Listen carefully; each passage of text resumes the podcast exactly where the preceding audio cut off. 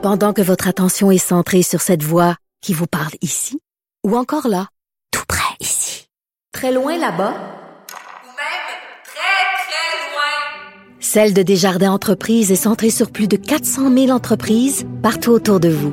Depuis plus de 120 ans, nos équipes dédiées accompagnent les entrepreneurs d'ici à chaque étape pour qu'ils puissent rester centrés sur ce qui compte, la croissance de leur entreprise.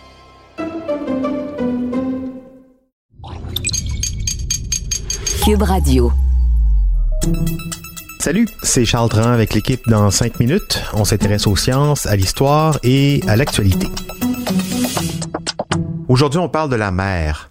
Au Québec, on a plutôt l'habitude de se baigner ou de ramer dans des lacs, des fleuves et des rivières d'eau douce, moins dans les océans. Peut-être que sinon, euh, on s'étonnerait un peu plus de cette curiosité.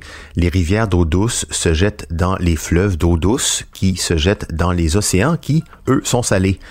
Alors comment ça se fait? Pourquoi l'océan est salé et pas les lacs et les rivières? Voici Baptiste Zapirin. Pour comprendre pourquoi la mer est salée, il faut remonter pratiquement aux origines de la Terre quand les océans se sont formés. Il y a 4 milliards d'années, notre petite planète bleue, eh bien elle n'était pas bleue. Il n'y avait que de la roche en surface et beaucoup, beaucoup de volcans. Des volcans qui sont entrés en éruption, mais alors on parle d'éruptions gigantesques, hein. ça a duré 100 millions d'années sans discontinuer. Ces énormes éruptions, elles ont libéré dans l'atmosphère une grande quantité de vapeur d'eau et de gaz. Du chlore, un détail important sur lequel on va revenir plus tard, et aussi du soufre. Au bout de 100 millions d'années, ça s'est un peu calmé et la Terre a commencé à se refroidir. Grâce aux éruptions d'ailleurs, puisque le soufre craché par les volcans se transforme en aérosol qui protège la Terre des rayons du Soleil.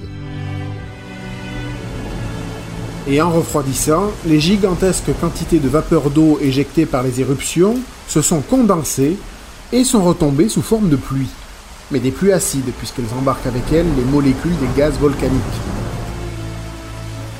En tombant à terre, les pluies acides ont ruisselé et formé tranquillement les rivières, les fleuves et les océans.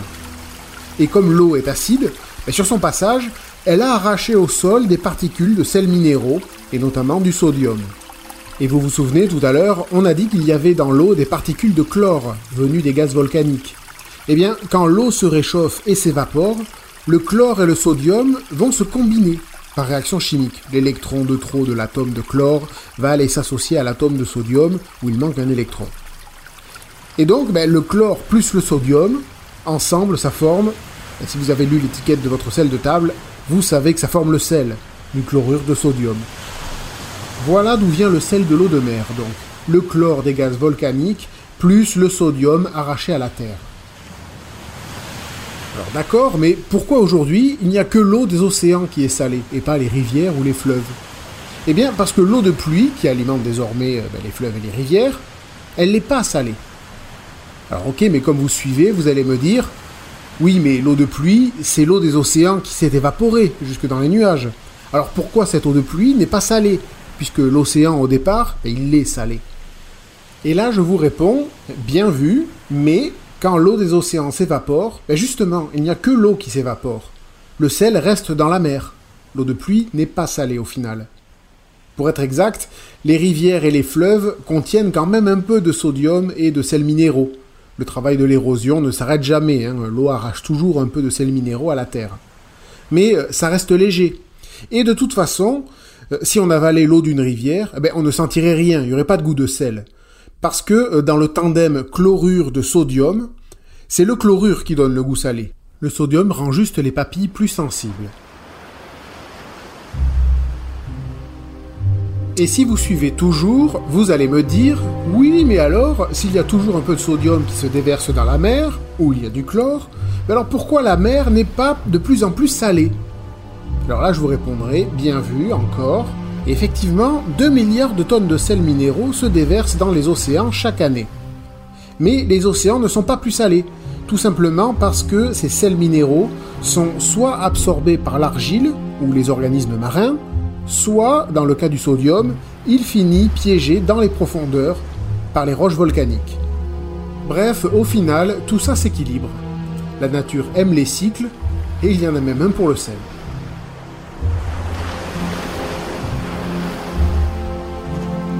Oui, et l'autre question que vous vous posez peut-être, pourquoi certaines mers sont plus salées ou moins que les océans?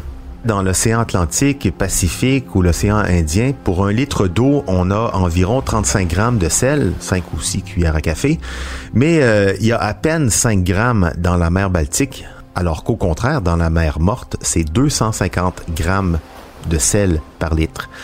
Ben, tout ça dépend des cas. La mer Baltique est très, très alimentée par euh, les cours d'eau douce, donc très peu salée. En plus, euh, il fait plus froid, donc l'eau s'évapore peu. Tandis que pour la mer morte, on a un bassin d'océan salé qui a fini par se refermer et qui n'est pas, lui, alimenté par euh, des cours d'eau douce et où euh, il fait très chaud.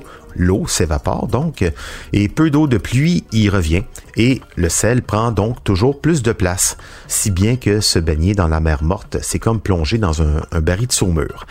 Merci Baptiste Zapirin, c'était en cinq minutes.